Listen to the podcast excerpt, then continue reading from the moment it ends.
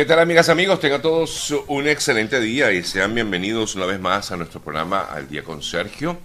Gracias eh, por eh, permitirme estar junto a ustedes como todos los días.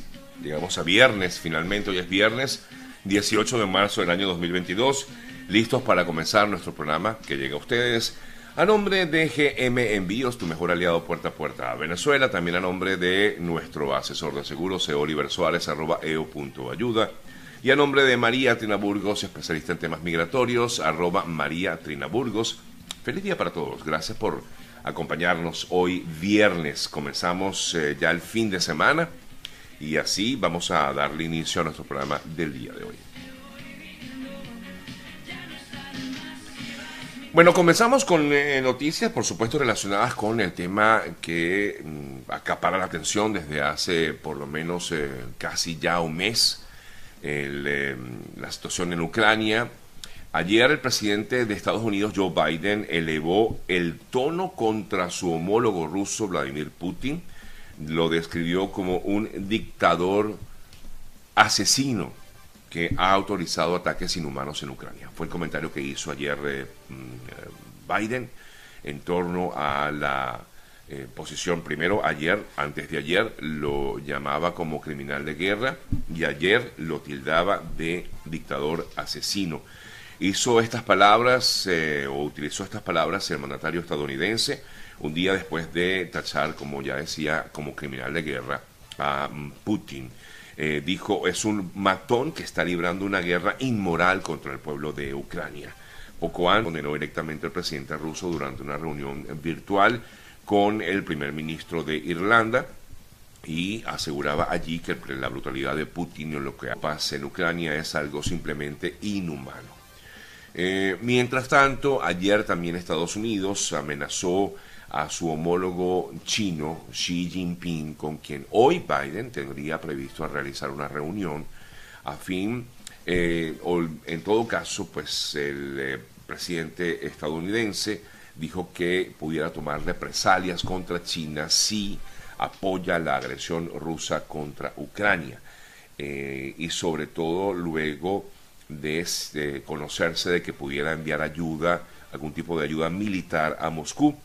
Esto lo comentó, por cierto, entre otros, Anthony Blinken, el secretario de Estado de Estados Unidos.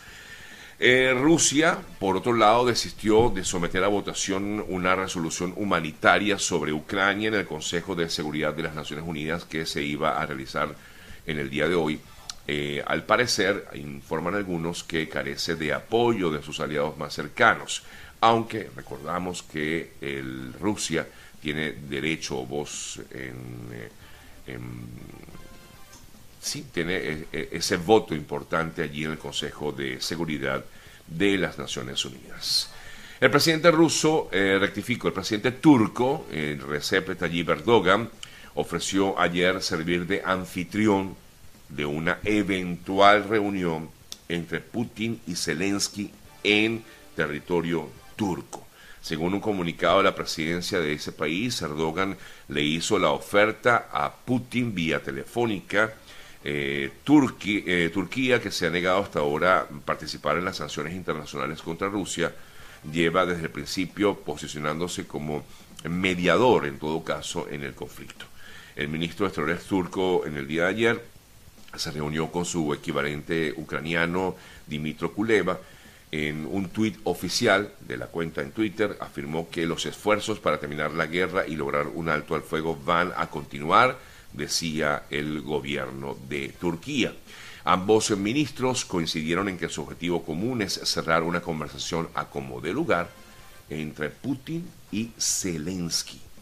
Eh, Kuleva ha afirmado que Turquía debe ser un garante de cualquier acuerdo de seguridad mm, con Rusia, mientras eh, que por su lado el gobierno turco eh, se ha mostrado esperanzado por las posibilidades de lograr un alto al fuego que como recordamos comenzó el pasado 24 mm, de febrero.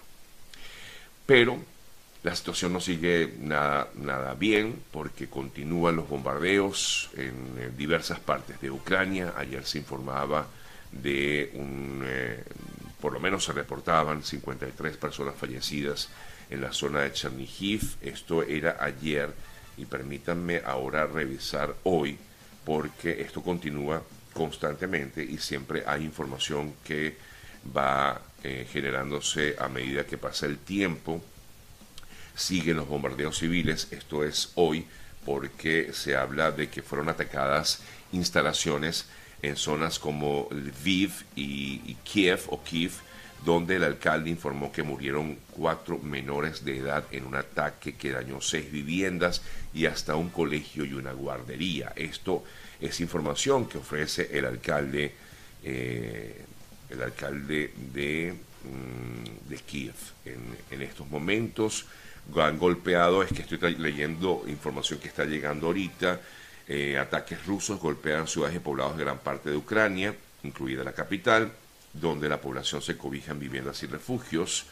Eh, se informa del ataque a un, una residencia o un centro residencial en, en, medio de esta, bueno, se sigue hablando, se sigue discutiendo, se busca algún tipo de mediación para lograr la paz, pero continúan los bombardeos, continúa la crítica situación que sobre todo al final quienes, quienes son los más perjudicados son los ciudadanos eh, de Ucrania.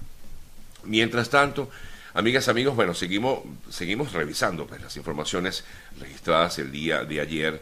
Eh, hablando, por cierto, de ataques a civiles, ayer se daba a conocer que muchas de las personas, por lo menos 100 personas, habían sido rescatadas con vida del ataque que se registró en el teatro de Mariupol.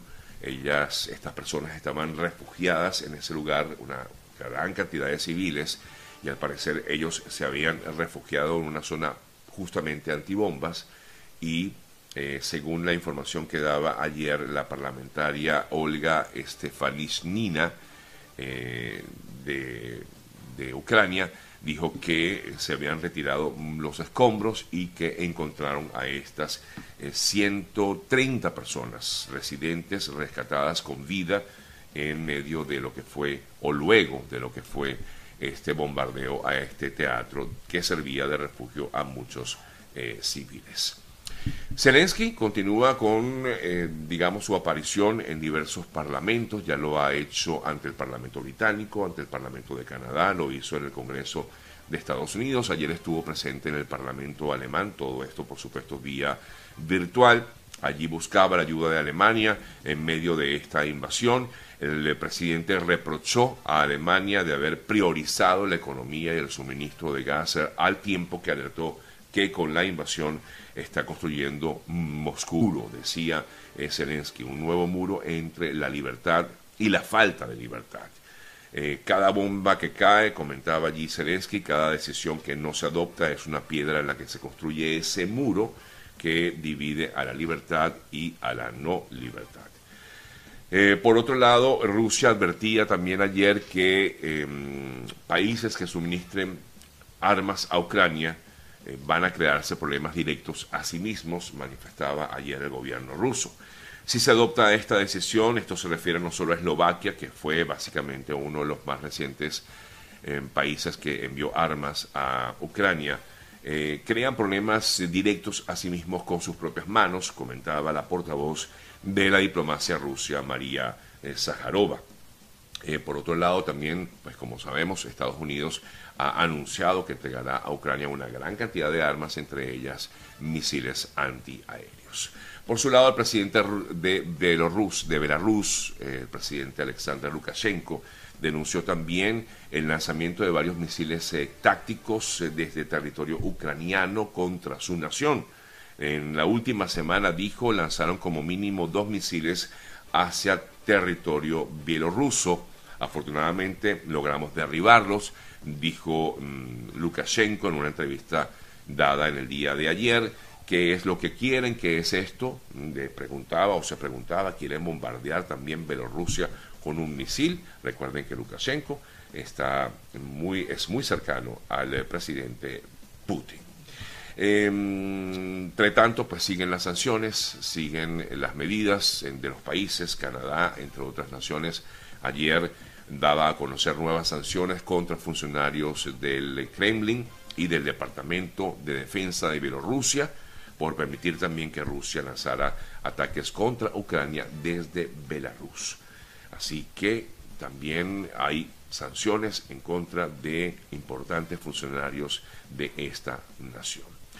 Ayer mm, un video, eh, eh, digamos, muy sentido, lo vi así, de parte de Arnold Schwarzenegger, el eh, reconocido actor y quien fuera en su momento uno de los más grandes deportistas del mundo del fisicoculturismo. Él ayer daba un, sí, daba unas palabras de, sobre todo dirigiéndose a Rusia, a sus amigos rusos, porque él dice que tiene muchos amigos rusos, que de hecho uno de sus grandes entrenadores eh, y de sus grandes estrellas admiradas era un ruso. Eh, y allí él eh, en este en este video que duraba como unos 10 minutos subtitulado en, ruso para dirigirse un poco a los ciudadanos rusos decía que quería mandarle este mensaje a los soldados rusos para que no se dejaran engañar por lo que decían desde Rusia, de que esta guerra era contra el nazismo. Bueno, ya sabemos, la, digamos, el lenguaje que ha utilizado en todo caso Rusia en este tema. Y Schwarzenegger, que como ya decía, tiene muchos amigos en Rusia, pues le hacía, digamos, este llamado de atención a sus amigos, a la gente de Rusia, para que no se dejaran llevar por lo que decía en este caso, y lo dijo con nombre y apellido, el líder ruso Putin, Vladimir Putin. Bueno, amigas y amigos, son las 7 con 44 minutos de la mañana. Tenemos, por supuesto, más noticias. Vamos a también abordar otros temas que ya vamos a comentar a continuación. Y, por supuesto, eh, tendremos nuestras entrevistas. Hoy es viernes, vamos a relajarnos un poco más hacia el final del programa. Pero antes vamos a hacer otra entrevista, creo que va a ser bien, bien interesante. Antes de seguir con más de las noticias del día de hoy, eh, quiero invitarlos a todos aquellos que quieran estar en este país de forma legal, que lo hagan de la mano de la doctora María Tina Burgos, que tiene 20 áreas aquí en este país en el tema migratorio. Para más detalles pueden contactarla a través de su cuenta en Instagram, que es arroba María Tina Burgos, o también lo pueden hacer vía telefónica al 305-468-0044, 305-468-0044 es María Trina Burgos, que ella dice, la ayuda equivocada puede perjudicarte, así que pues eh, si tienes alguna duda, contáctala directamente para que ella pueda responderte. Arroba María Trina Burgos. Quiero expresar desde acá mi, apoyo, solidaridad eh, y tender mi mano a quien fuera pues, mi jefe por muchos años en Radio Caracas Televisión, a él, a su esposa Fina, a quien conozco, estoy hablando de Eduardo Zapene, gran amigo, hoy viviendo aquí en la ciudad de Miami, junto con su familia, su esposa y su hija, Michelle Zapena, quien también conocí prácticamente desde que era chiquitica, eh, porque, bueno, eh, Eduardo, yo, como ustedes saben seguramente, si no, bueno, les comento, trabajé muchos años en, en RCTV y Eduardo fue mi jefe por muchísimo tiempo, una persona que me impulsó muchísimo en mi carrera y a quien le agradezco y se lo he agradecido tanto en pública como de forma privada al propio Eduardo. La verdad que lamentamos muchísimo la partida de Michelle en el día de ayer. Eh, muy duro, muy duro esto que ha vivido la familia Zapene y, bueno, y sobre todo la, la, propia Michelle que luchó muchísimo eh, por tratar de solventar esta situación que tenía. Ella eh, sufría de esclerosis múltiple, se, se complicó con otra situación y bueno, la verdad es que estuvo muchos días en el hospital aquí en Miami y tratamos de colaborar en, la, en la, difusión de la ayuda que requerían y tratamos de, ver en qué más podíamos colaborar. Pero bueno,